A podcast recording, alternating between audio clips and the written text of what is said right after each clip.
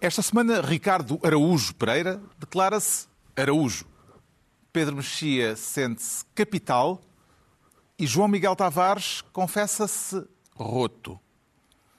Está reunido o governo cujo nome estamos legalmente impedidos de dizer sombra.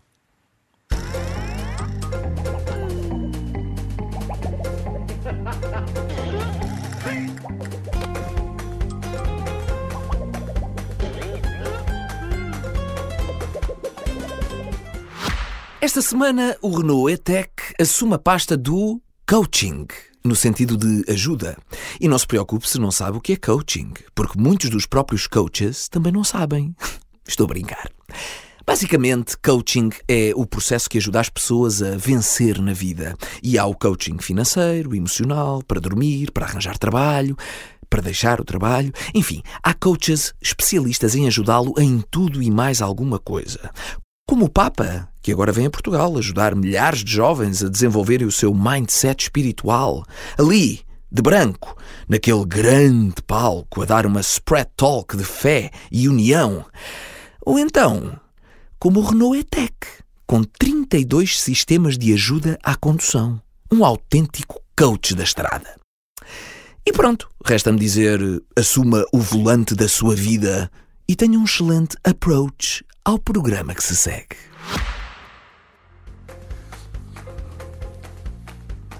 Ora viva, sejam bem-vindos. No final de uma semana em que o Governo Regional dos Açores ficou numa situação de tente não caias e em que a hierarquia da Igreja Católica esteve na berlinda pelo modo como reagiu ao relatório sobre os abusos sexuais de padres. Vamos falar destes e de outros temas mais adiante, mas começamos brevemente pela entrevista em que o Presidente da República descreveu a maioria do governo como requentada e cansada, embora repetindo uma vez mais que quer que a legislatura vá até ao fim. Qual foi para si, Ricardo Araújo Pereira, a nota dominante da entrevista de Marcelo Rebelo de Sousa? Eu vi a entrevista, uma pessoa chega ao fim e fica com a seguinte sensação. O Presidente da República comunicou-nos o seguinte. O governo não é grande coisa.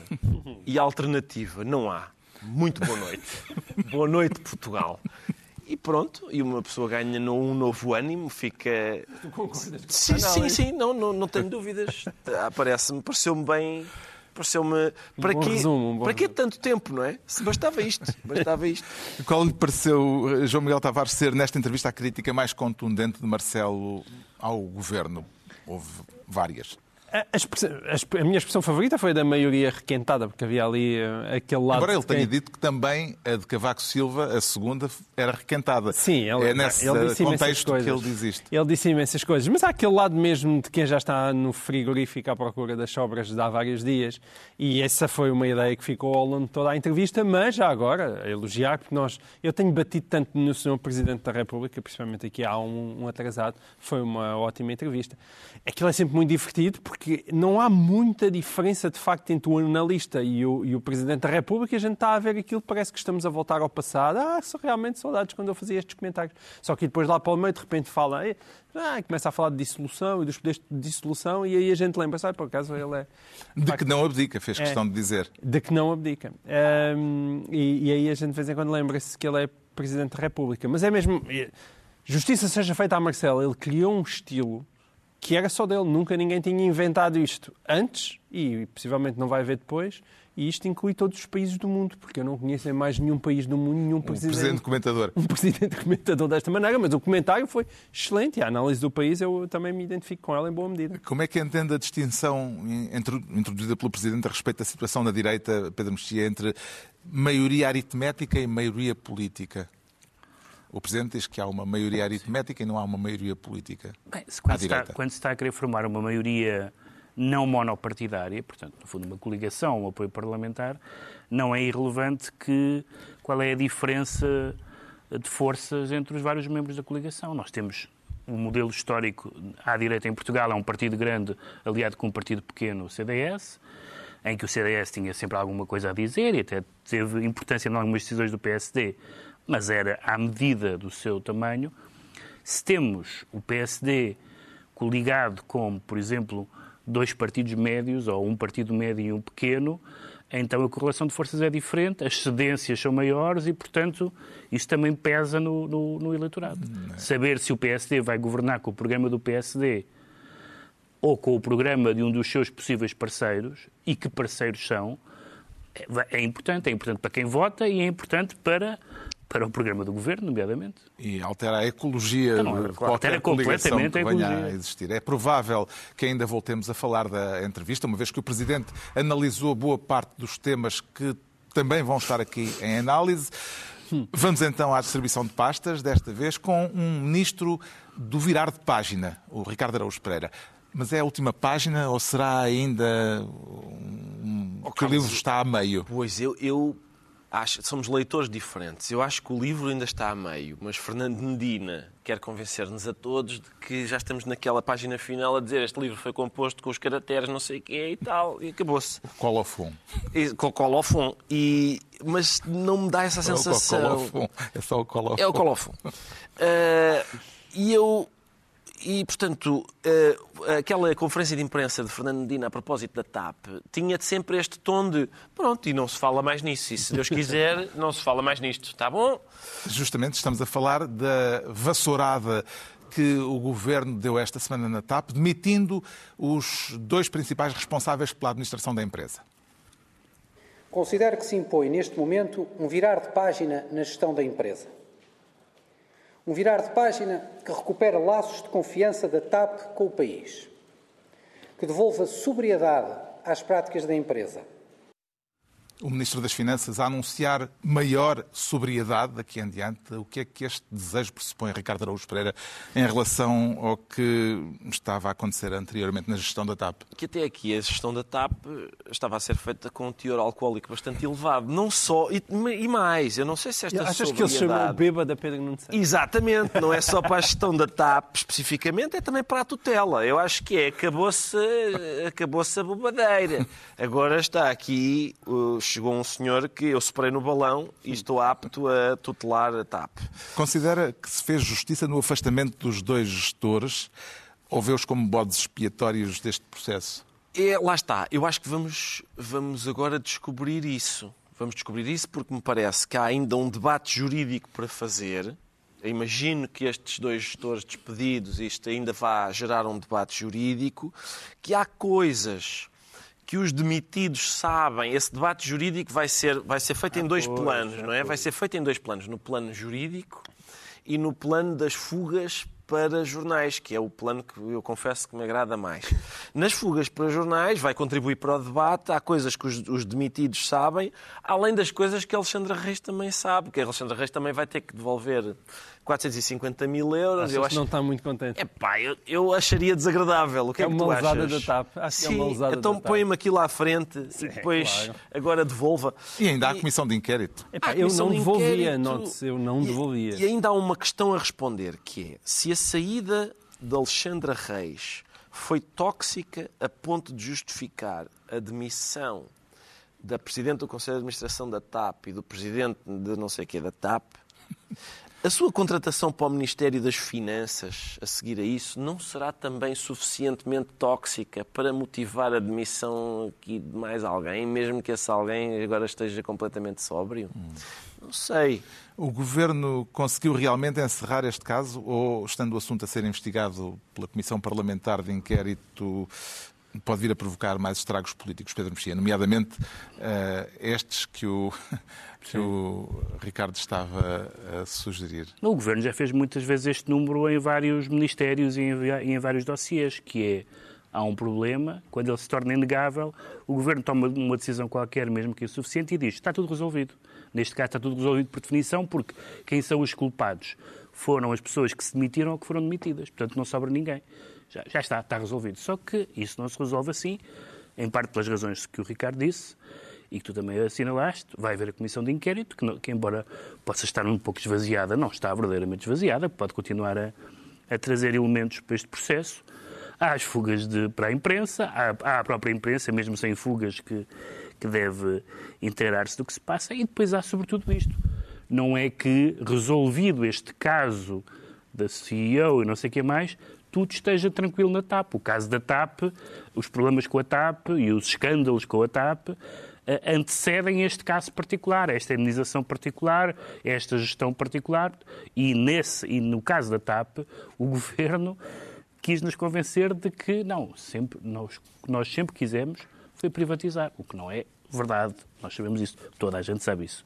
E, portanto, eh, este, não só este caso não está resolvido, Há a batalha jurídica também com a... Exatamente, a batalha jurídica. Não só este caso não está resolvido, como mesmo que este...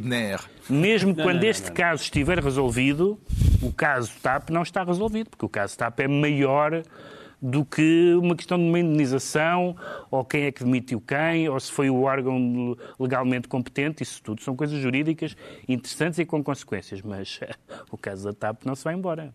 Deixa-me só dizer que a primeira coisa que a Comissão de Inquérito tem de esclarecer, é obrigatoriamente, sim, sim. é se é Widner ou Weidner. Mas a senhora é francesa? Pois. Não, a senhora é francesa, mas parece que o marido é inglês. E o. o... não, Sim. é porque. O apelido é do marido? É o apelido é do marido. Mas em França, de certeza que não dizem ah, bem, mas, Widener. Mas isto não, não vai valer um bom, um bom debate? Não, é porque o marido é Widener. O marido é Widener. Para nos centrarmos no essencial, não é? Sim, se o marido é Widener e ela é francesa, é Widener ou é Widner?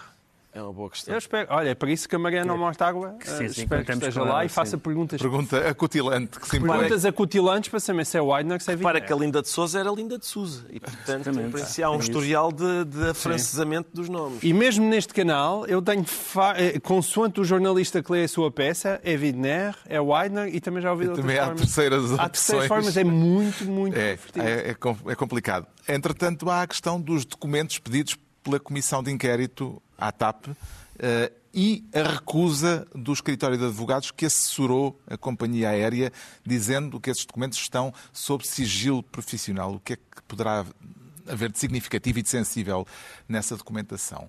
João Miguel Tavares? Não sei, mas eu estou à espera do melhor e espero que o sigilo seja levantado e que, e que nos mandem a documentação. Mas se calhar não há documentação, não há grande documentação, aquilo era tudo, não era decidido por emojis? Eh, não, eh, era a parte que era decidida pela Emojis, segundo o relatório da Inspeção-Geral de Finanças, não teve grande problema. Os emojis são permitidos. Parece que a documentação dos advogados é que tinha que ser mais sólida do que aquilo que foi. Eu, ao contrário de muita gente, olho sem assim, tanto entusiasmo para aquele relatório da Inspeção-Geral das Finanças. Eu tenho teorias conspirativas sobre o assunto. Enfim, não são assim tão conspirativas. Mas é, é, é muito notório o duplo padrão que a Inspeção-Geral de Finanças aplica aos políticos e aos administradores da TAP. E aquilo é muito difícil de sustentar em termos de lógica. O Presidente da República defendeu o relatório, defendeu a Inspeção-Geral de Finanças, desde que começou lá, não é? Repara, há uma parte que parece indiscutível, é que aquilo aquilo, aquilo não podia ser feito daquela maneira. Ou seja, Alexandre Reis não podia sair daquela maneira com aquelas justificações jurídicas e levar 500 mil. Isso é indiscutível. Portanto, nessa parte, o relatório parece ser sólido e ninguém tem muitas dúvidas disso. O ponto é o, é o seguinte, é que depois o relatório está a apurar determinado tipo de responsabilidades, responsabilidades civis e tudo isso, aquelas responsabilidades que levam Fernandina e Galamba a dizer tchau, despedidos com justa causa.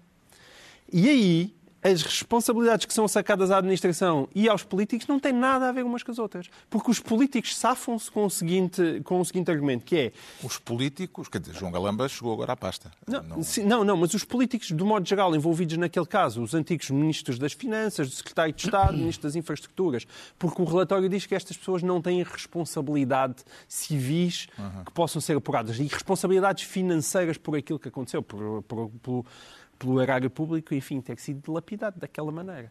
E o argumento é o seguinte: de facto, aquilo não podia ter sido feito, mas eles não faziam ideia. Eles não sabiam. E como não foram instruídos pelos serviços que aquilo não podia ser, ter sido feito, a responsabilidade deles é nula, invocando com muita graça, uma lei que vem desde 1933, portanto, uma lei do Estado Novo, que é enfocada no relatório do, da, da Inspeção-Geral de Finanças. Mas quando saltas para, para a responsabilidade dos administradores, é o contrário. É eles são responsáveis mesmo que não fizessem ideia que aquilo era ilegal. E isso, eu acho que isso é absolutamente insustentável, porque eles Há um foram duplo padrão, é isso? Há claramente um duplo padrão e eles foram assessorados por escritórios de advogados. Sei que é a questão Não é? Como é que tu podes dizer que a CEO é despedida por justa causa por ela ter cometido uma ilegalidade? O que é que ela vai dizer? Vai dizer, mas desculpem, de um lado era a Moraes Leitão, do outro lado lá é aquela SRS Advogados, dois, uh, dois escritores de advogados super prestigiados, chegaram aqui e disseram que esta é a solução jurídica para o problema e ela agora é despedida por justa causa porque a solução é ilegal. Uma mulher que nem português fala. Ela era suposto que conheceu o clausulado e o estatuto do gestor público, que aliás foi aplicado à TAP desde outubro de 2020, desde que ela foi renacionalizada. Ela alega tudo isso que estás a dizer. Hã? Ela alega tudo isso que tu Com estás certeza. a dizer. E alega que não foi ouvida. E, e, e, e alega que não foi ouvida, que é uma, uma coisa inexplicável. E eu acho que ela tem toda a razão. Portanto, ela agora é enxutada. Daqui a, a um par de anos estamos-lhe a pagar uma churil da indenização. E não e, são portanto, 500 mil se, E se não são, não correr são mal. 500 mil. E eu estou mais de convencidíssimo que isto realmente é um- uma vassourada política, como tu dizias. O político que estou a acrescentar, a vassourada foi tua. Entregamos ao Ricardo Araújo Pereira a pasta de Ministro do Virar de Página. Quanto ao Pedro Mexia, quer ser desta vez Ministro da Confiança Zero, com ou sem perdão, Pedro Mexia. Já lá vamos ao perdão. Fal- Falou-se muito a propósito das- da maneira como se lida com os casos de, de abusos sexuais, da, da tolerância zero. Ah, mas, infelizmente, a maneira como as coisas eh, foram conduzidas pela Igreja Portuguesa, e também já vou à expressão Igreja Portuguesa, que é um pouco redutora e enganadora, estamos a avançar eh, para a confiança zero. Confiança zero na Igreja. Porque o que se- a demora na reação ao- ao relatório a conferência de imprensa de- sobre o relatório e depois as justificações sobre o que se disse na conferência de imprensa foram, eu vou citar pessoas desde António Lobo Xavier e José Manuel Pureza, António Lobo católicos, Xavier que de vários- sugeriu que houvesse manifestações de rua. manife do patriarcado. Mas, independentemente disso, a- o tipo de opiniões católicas, estou a hierarquia falar de católica. figuras públicas, mas toda a gente conhe- conhecerá católicos que exprimiram estas opiniões em privado nos últimos tempos. A falta de coragem, legalismo, clericalismo, bizantinice terminológico, houve umas discussões terminológicas, suspensão, não é bem suspensão, a desconversa, sonsice, houve tudo, houve tudo. E, portanto, nós dissemos, bom, a Igreja vai demorar três semanas a reagir, mas, pronto, tem o seu tempo, mas quando reagir, eh, os católicos e os não católicos, porque isto não diz respeito aos católicos, isso é uma questão muito importante também de notar, vão ficar esclarecidos. E, no entanto, vimos eh, alguns dos responsáveis, bispos nomeadamente, dizer que, eh, que o arrependimento, que, que o arrependimento, digamos, eh, resgata a culpabilidade, quando estamos a falar não apenas de pecados, mas de crimes, que é ofensivo falar em indenizações e que não é católico. Acho que é o Odisseias de Bossa, não é católica. Eu acho que o senhor moderador quer Não, eu sei, mas, as eu, mas imagens... desculpa, mas eu não queria Ah, terminar peço a minha lista. Se o, Ricardo pode falar Não, do então. Benfica, eu também posso falar da Igreja. Ahm, que, que, Cada um com eh, a sua religião. Peço desculpa. que não há listas de nomes, que só há uma lista de nomes sem mais nada quando a, quando a Comissão diz que há testemunhos cruzados com arquivos, com, com documentos em arquivos, eh, e que não pode haver suspensões quando até há suspensões em processos disciplinares administrativos. Portanto, uma desgraça. Estamos a falar das reações da hierarquia católica ao relatório dos Mas eu abusos sexuais acrescentar uma coisa. na Igreja. O Cardeal Patriarca de Lisboa considera que falar de indenizações às vítimas. O Pedro Mexia já fez spoiler, mas pronto. É a questão que nem se coloca. Eu até acho isso um bocadinho, desculpa a minha expressão, insultuoso para as vítimas. É porque a generalidade das vítimas não falou nenhuma delas em indenização. As vítimas eh, não vão ser indenizadas e o modo como este tema tem estado a ser tratado, diz o Bispo de Beja, é pouco católico. Todos somos pecadores, todos somos eh, limitados, todos temos eh, falhas. Esta maneira de abordar as coisas eh, não é mu- muito católica. Na Igreja Católica existe o perdão. O perdão é um novo nascimento. Portanto, se realmente eh, as pessoas estão arrependidas do que fizeram e, e fizeram penitência e, e repararam o mal que fizeram, não sei, eh, se há este novo nascimento eh, que o perdão eh, nos oferece, Isso é importante. Não podemos uh, desvalorizar isso. Mas considera que se deve ir à justiça ou apenas o perdão? Já respondi a isso. Ou seja, uh, a justiça é como que a estrutura que segura, que dá firmeza a este edifício que é a caridade, que é o perdão, que é a misericórdia. Dom João Marcos, o Bispo de Beja, a pedir caridade, perdão e misericórdia. Consegue encarar estas declarações de Pedro Mexia de uma forma misericordiosa e caridosa? Estas, estas declarações, estamos a falar do bispo que se esqueceu de responder, uhum. isto convém enquadrar. Não ficas com saudades do tempo em que ele se esquecia de responder a perguntas?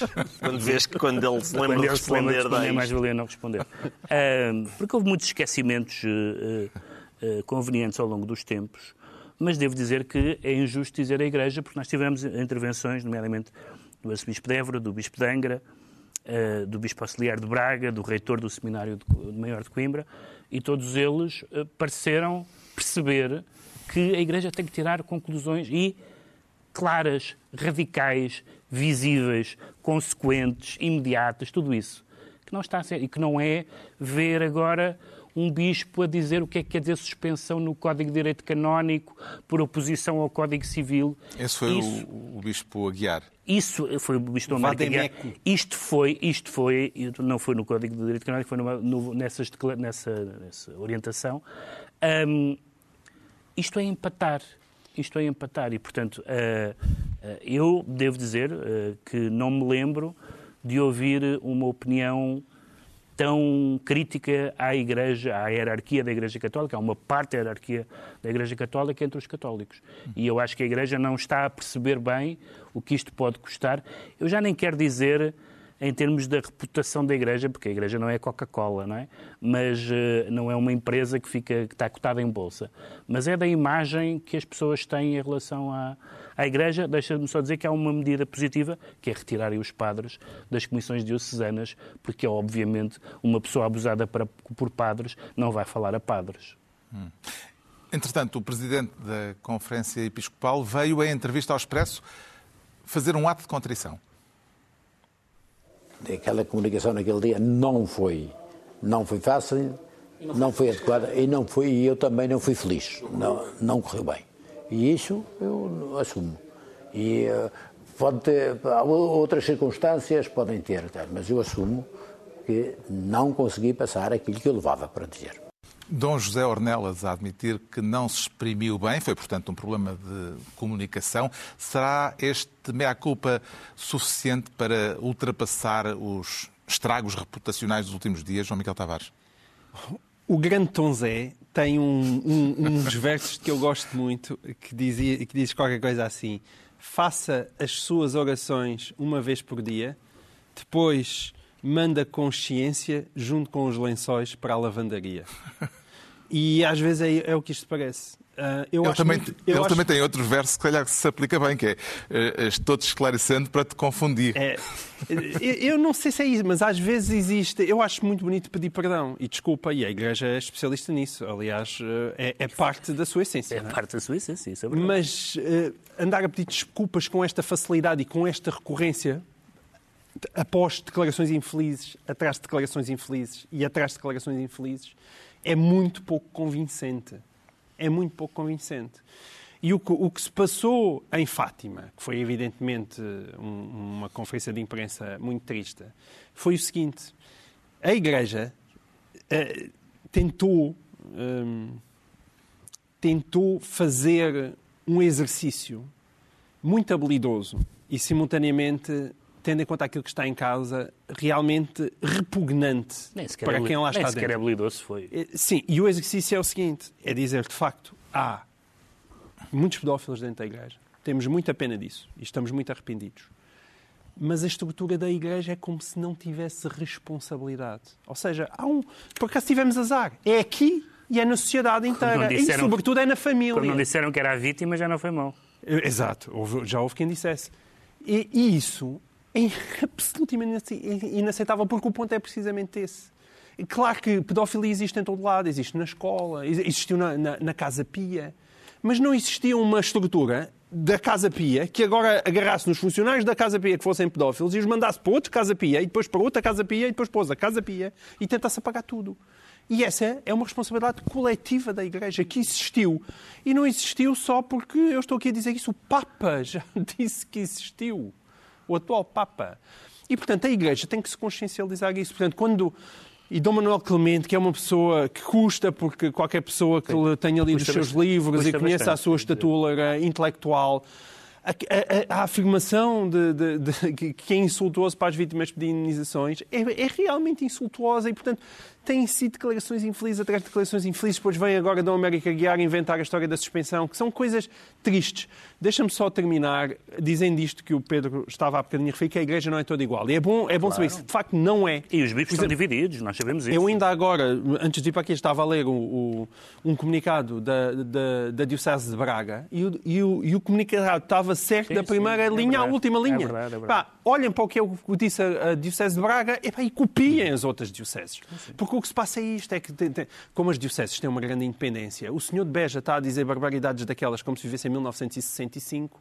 Há outras pessoas que já perceberam que está em causa, mas não conseguem falar a uma só voz. Só- Esse é o problema do mas Ornelas. O Ornelas está a tentar eles fazer não- uma ponte entre coisas que não têm... Eles não estão só a dizer barbaridades, estão a dizer barbaridades, mas eles estão a refletir a sua discordância profunda. Há bispos portugueses que discordam do Papa nesta matéria. Claro, claro. Atenção, é isso que se trata. A cúpula da Igreja, Ricardo Araújo Pereira, não percebeu a gravidade do que está no relatório ou será que julga ter ainda um poder de influência na sociedade que, pelos vistos, já não tem? Eu não sei se não são as duas coisas, ou seja, que se eles, se eles não percebem por causa do poder que julgam ter e já não têm. Por, eh, eh, uma, das, uma, uma da- das indicações de que isso acontece é que eles continuam a falar em pecado. O pecador, não sei o quê, somos todos pecadores, somos todos limitados.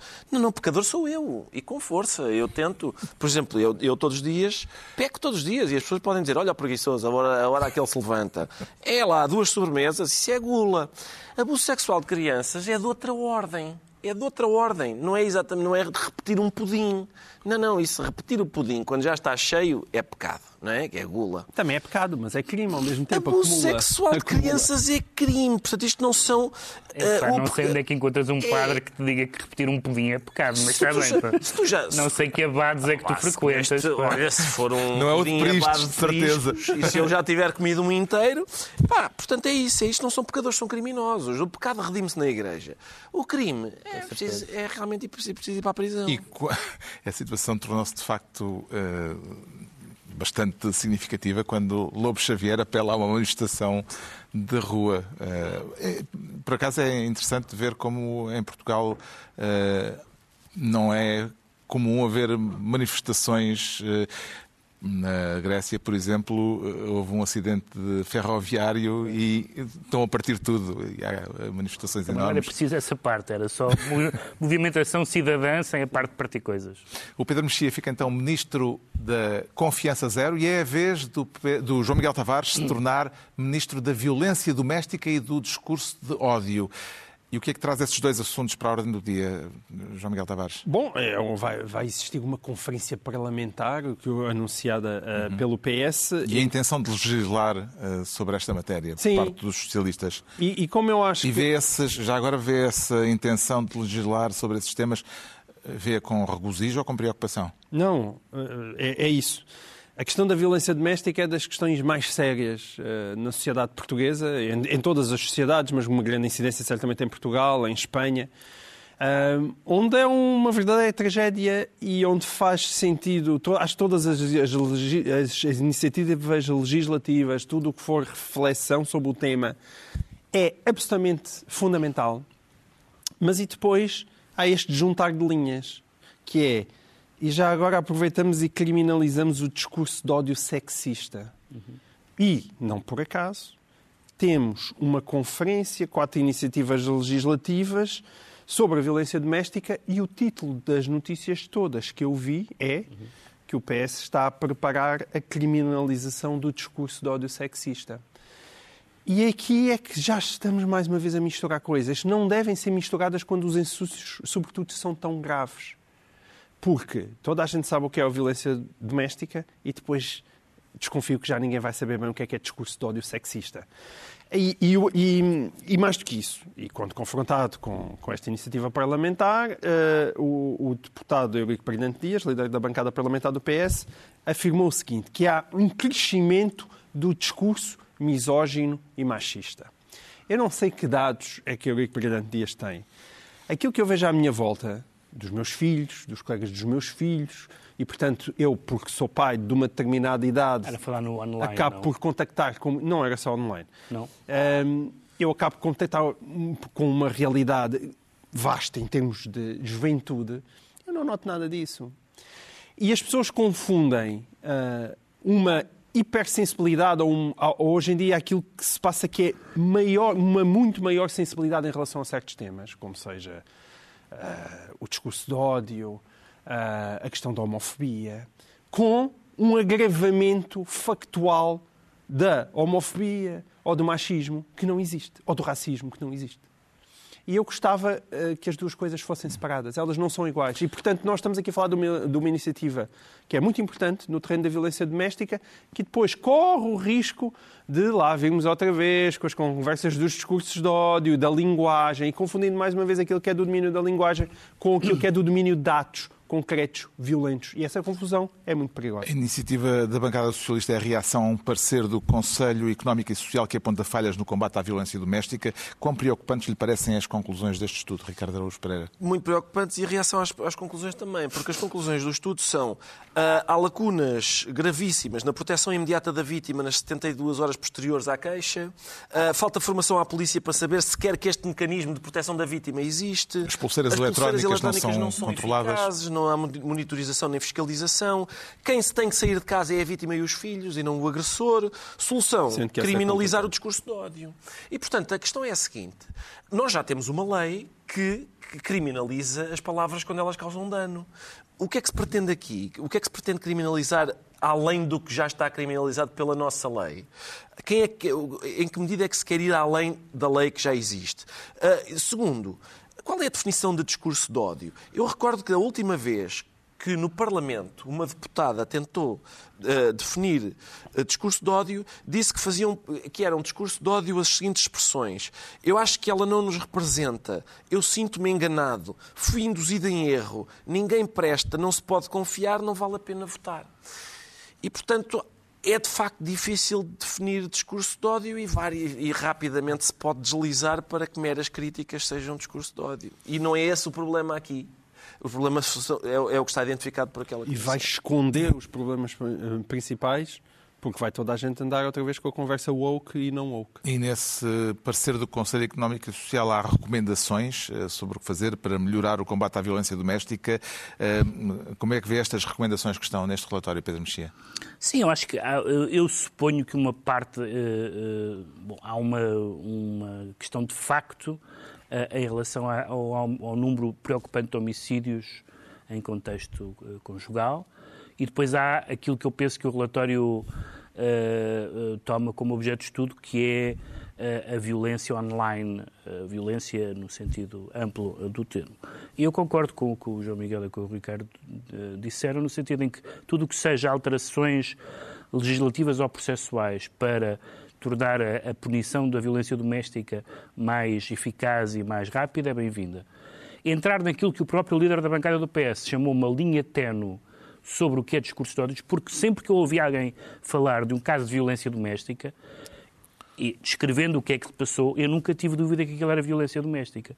E, no entanto, já ouvi muitas pessoas chamarem crimes de ódio a opiniões que eu não considero uh, uh, discursos de ódio. São opiniões. Isso, que, isso queria dizer, por exemplo, que nenhuma opinião extremada em nenhuma matéria podia, não se podia ser radical politicamente, não se podia ser radical em, nenhuma, em nenhum campo onde as pessoas se exprimem. Eu acho que isso é mais do que uma linha tenue, é uma linha vermelha. O João Miguel Tavares fica assim Ministro da Violência Doméstica e do Discurso de Ódio. Estão assim entregues as pastas ministeriais para esta semana. Altura agora para sabermos porque é que o João Miguel Tavares, ainda de novo ele, se confessa roto. Cuidado com os mal-entendidos. Este é um caso muito nada mal entendido. Aquilo de que quer falar uh, parece-lhe um mal-entendido ou um desentendimento mesmo? Ou uma estratégia? Uh, não sei se não é uma estratégia. O que está em causa é o rompimento Sim. do acordo que viabilizava o governo dos Açores. Percebeu as razões para que o dito acordo tivesse sido declarado roto? Sabes que é muito engraçado, é engraçado, mais uma vez, quando nós lemos as notícias. Porque a notícia, as notícias quase todas sobre este tema, eram totalmente centradas no facto da iniciativa liberal ter saído e o outro deputado, que já foi do Chega e que agora não é do Chega. E ninguém se dava ao trabalho de aprofundar as razões.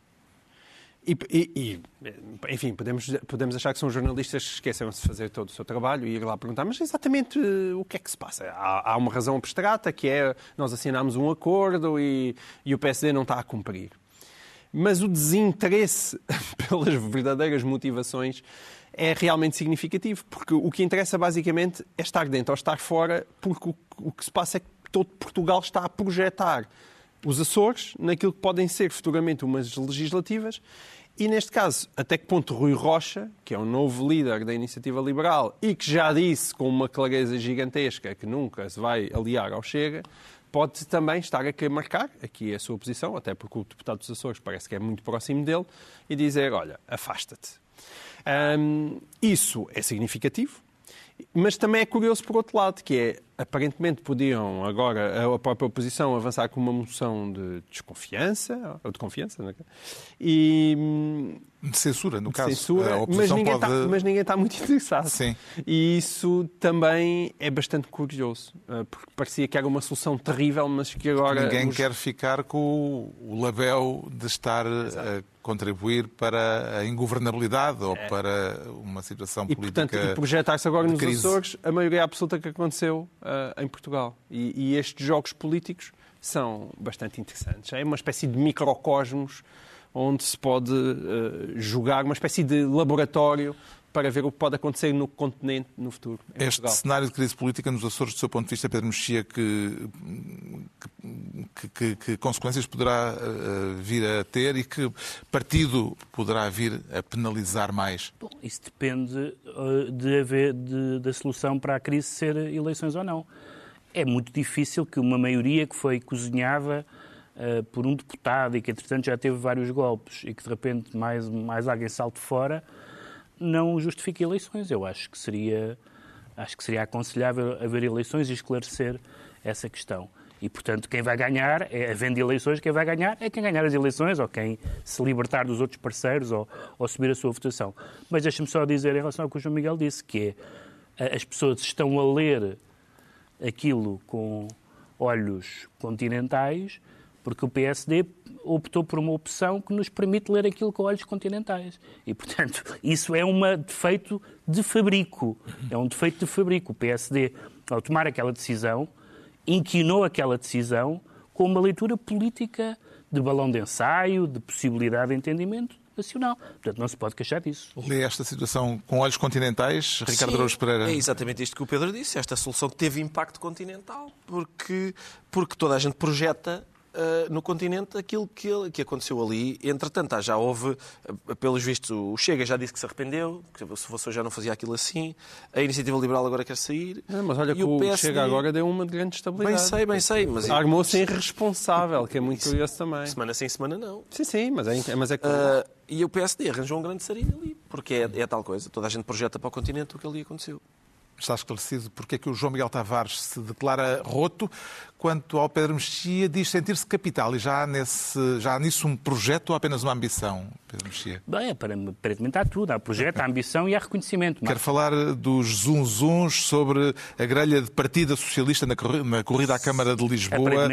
Não será ainda cedo para isso, tendo em conta que as eleições autárquicas, em condições normais, se não houver nada de anómalo, serão apenas em, no outono de 2025? Talvez seja, mas foi a própria, foi a própria Marta Temido, quem agora se fala como possível possível candidata a Lisboa, que admitiu essa possibilidade. Atenção, Marta Temido não desapareceu depois de ser Ministra da, da Saúde. Ela é deputada, líder da Conselhia, uh, um, uh, uh, as várias pessoas do PS falam do seu capital político, da sua empatia nas ruas, etc, etc.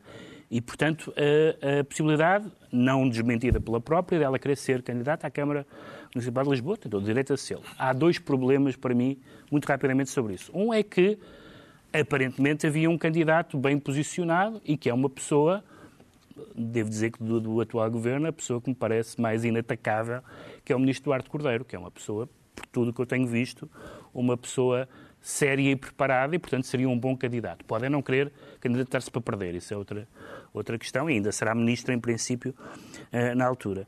E depois é que, uh, independentemente do que nós achamos de Marta Temido, Ministra da Saúde, nós tivemos esta a semana passada uma Marta Temido que eu, honestamente, Uh, não estava à espera, que é a Marta Temido que se desdiz e que diz que os operadores privados e do setor social foram essenciais para a resposta à pandemia. Isto é preciso ter muita lata, porque nós ouvimos o que ela disse repetidamente em entrevista, comissão, plenário, desprezando, aliás, com um caráter ideológico assumido, e eu não tenho nada contra as ideologias, uh, uma indisponibilidade desses setores e, portanto, agora estar a desdizer-se é de quem está em campanha para qualquer coisa. E eu acho que esse é um preço que não devia ser pago uh, para essa candidatura. Quais candidatura. poderão vir a ser os trunfos de parte a parte num confronto temido moedas, uh, Ricardo Araújo Pereira, na Câmara de Lisboa? Uh, oh Carlos, eu, eu, trunfos que Marta Temido pudesse ter, alguns foram com o desgaste, com a, foram, foram ficando uh, desgastados, lá está, com o desgaste da, da governação e com a, portanto, as trunfos que ela pudesse ter por causa do modo como, como a pandemia foi Até gerida. o Almirante já cá está em baixo nas sondagens. Até o Almirante já. É isso, é, é, portanto, aquilo foi um balão que desinchou rapidamente. Um, e, e, e, há outro, e há uma grande desvantagem que é, parece-me evidente que a vida da Marta Temido começou a correr muito pior desde que ela é militante do PS. Enquanto ela era independente, eu acho que a vida lhe corria melhor do que a partir do momento em que ela obteve o cartão. É uma, uma questão para ela pensar. que leitura política João Miguel Tavares faz do facto de Carlos Moedas já ter vindo reagir à hipótese de uma eventual candidatura de Marta Temida? Então, ele provavelmente acredita, como nós, que se calhar é, é, é realmente a hipótese mais provável que está em cima da mesa e, e começou a posicionar-se em relação a isso. O Pedro falou na, na empatia nas ruas com, por Marta Temido, que será um argumento do PS claramente não deve ser nas mesmas ruas por onde eu ando, porque é empatia com mais Mas já a viu na rua? Não, eu não vi na rua, mas sei é a empatia que a minha rua tem por mais temido. E esse, mas tu vives numa rua fina. Essa empatia não é grande. Eu tenho dúvidas que o, o SNS não vai para melhor. Eh, e ela, para todos os efeitos, ela não é só cara da pandemia. Ela é cara de, de, de, de algumas das decisões mais erradas que foram tomadas nos últimos anos. E, portanto, tenho muitas dúvidas que, dúvidas que isso seja um grande cartão de apresentação para a Câmara de Lisboa. Já sabemos porque é que o Pedro Mexia se declara capital. Vamos tentar agora perceber porque é que o Ricardo... Sim, pode ser rapidamente. Porque é que o Ricardo Araújo Pereira faz questão de se declarar Araújo, Ricardo Araújo Pereira. Sim, exatamente, mas hoje sou Araújo por causa de António Araújo. Hum. É preciso ter atenção a este caso, eu peço a atenção de todos. Portanto, António Araújo era colunista do Jornal Expresso. E ele escreveu no seu blog um texto crítico de uma reportagem, de uma peça jornalística do Expresso. E depois deixou de ser colunista do Expresso. Isto até aqui são factos. Isto é o que nós sabemos de ciência certa. A partir daqui, eu não sou íntimo de nenhuma destas pessoas e, portanto, o que acontece são apenas é o que nós temos ouvido dizer. E, portanto, o que, aconteceu, o que terá acontecido depois, a partir daqui são terás. Uh, o António Araújo terá sido convidado pelo Expresso a retratar-se do artigo que escreveu, não terá querido e terá preferido sair. E eu pensei, olha, aqui está um excelente tema para eu levar ao, ao programa cujo nome é etc. Porque é exatamente aquilo que eu costumo gostar. Eu acho e continuo a achar que pressões para que alguém se retrate de uma opinião a existirem são ilegítimas. Como sempre tenho dito, sempre tenho dito isso. E não me interessa muito quem é a pessoa em causa, nem quem é que exerce as pressões. Ah, mas depois mandaram-me um post de José Neves, que é professor de História na Nova. Acho que isto é no Facebook. E diz ele: é notável o silêncio em torno do afastamento de António Araújo. Por acaso não é assim tão notável, porque o próprio António Araújo está em silêncio. E por isso isso dificulta, não é? Mas enfim, é notável o silêncio. Na semana seguinte, até escrito um texto muito crítico de uma peça feita por uma jornalista do Expresso.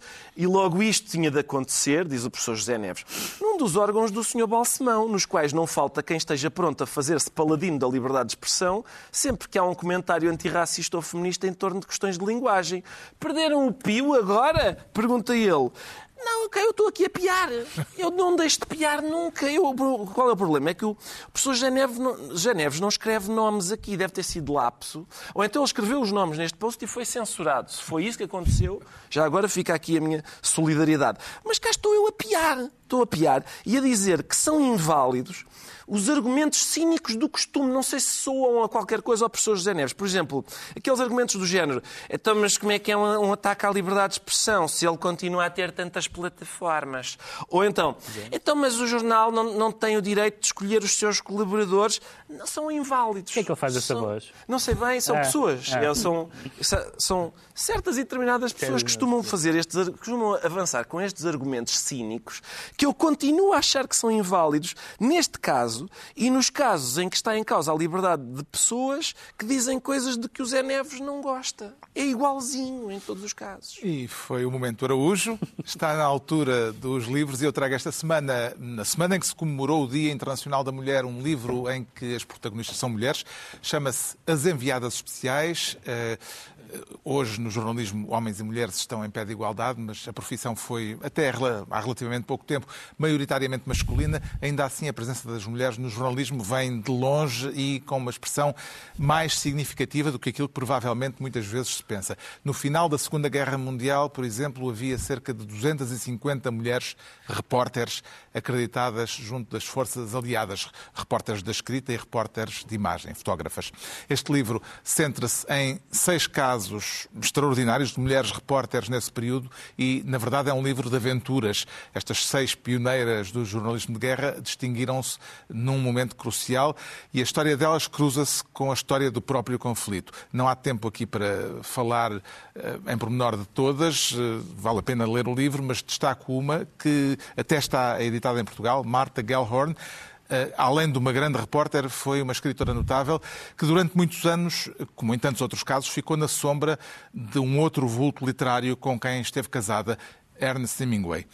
As Enviadas Especiais de Judith Macrell, edição da Casa das Letras. O Pedro Mexia traz Bob Dylan. Sim, Bob Dylan. Bob Dylan há uns anos fez um, um programa de rádio muito sui generis, como, como é sui generis tudo aquilo que o Bob Dylan faz, em que se mostra que ele tem um conhecimento estonteante sobre a- a- as canções pop e blues e country americanas ou não, que conhece todos os discos, todas as versões, etc. E este disco, este livro que se chama A Filosofia da Canção Moderna, são 66 ensaios sobre 66 canções, que vão desde canções e autores muito respeitáveis, o Sinatra, a Nina Simone, até coisas mais estranhas como o Volare eh, ou outras canções menos, menos óbvias para, para, para este canon, além de falar das, dos autores que lhe são próximos de alguma maneira, o Johnny Cash, o Towns Van Zandt, o Hank Williams, etc. E são, os textos são muito curiosos, porque não é nada filosofia, não há filosofia nenhuma aqui.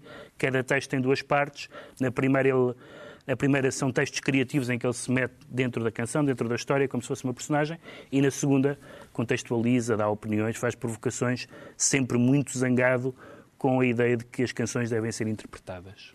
Interpretadas quanto ao seu sentido. O João Miguel Tavares traz eh, história. Eh, Sim, eh, o agora. Mas um agora, agora e mais agora. Sim, o agora, agora e mais agora começou por ser, bem, começou por ser um projeto, um projeto de livro, depois transformou-se num podcast muito interessante durante a pandemia e, entretanto, eh, transformou-se novamente a partir do podcast em livros. São sete volumes que estão a sair eh, com o público, editados pela Tinta da China. Eu, eu tenho bastante saudade de, ler o Rui Tavares e assim tenho oportunidade um, de, de reler a, a escrita dele e- e fazer com ele verdadeiramente uma viagem intelectual.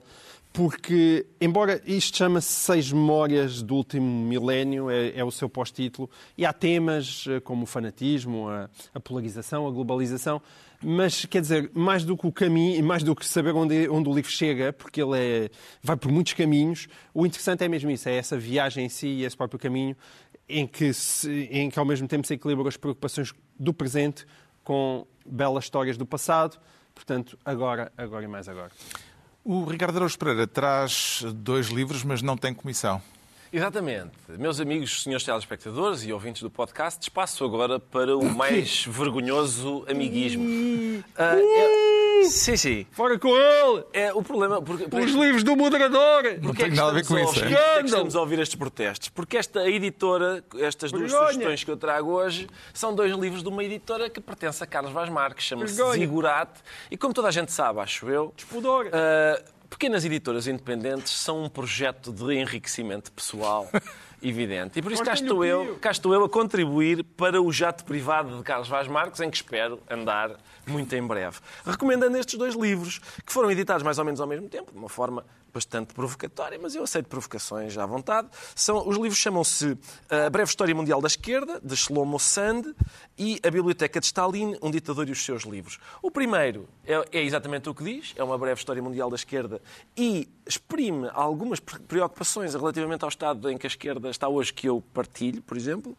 Ah, e a breve, a breve- a Biblioteca de Stalin, um ditador e os seus livros, é um, é um livro curiosíssimo. É um, é um exercício de voyeurismo que eu gostava de poder fazer com vários leitores, ah, mas, ah, mas que no caso do Stalin é ainda mais interessante, porque há toda uma série de. há uma marginália. O, o Stalin anotava profusamente os seus livros. Eu, aliás, fiquei com a sensação de que o Stalin é aquilo que se chama na linguagem de hoje um leitor de sensibilidade. Só que ele vai um pouco mais além do que apenas corrigir o Roald Dahl. Ele quer dar um tiro no Roald Dahl e às vezes dá mesmo. E assim se conclui mais uma reunião semanal. Dois, oito dias à mesma hora ou a qualquer hora em podcast, ou em podcast os mesmos de sempre. Pedro Mexia, João Miguel Tavares e Ricardo Araújo Pereira.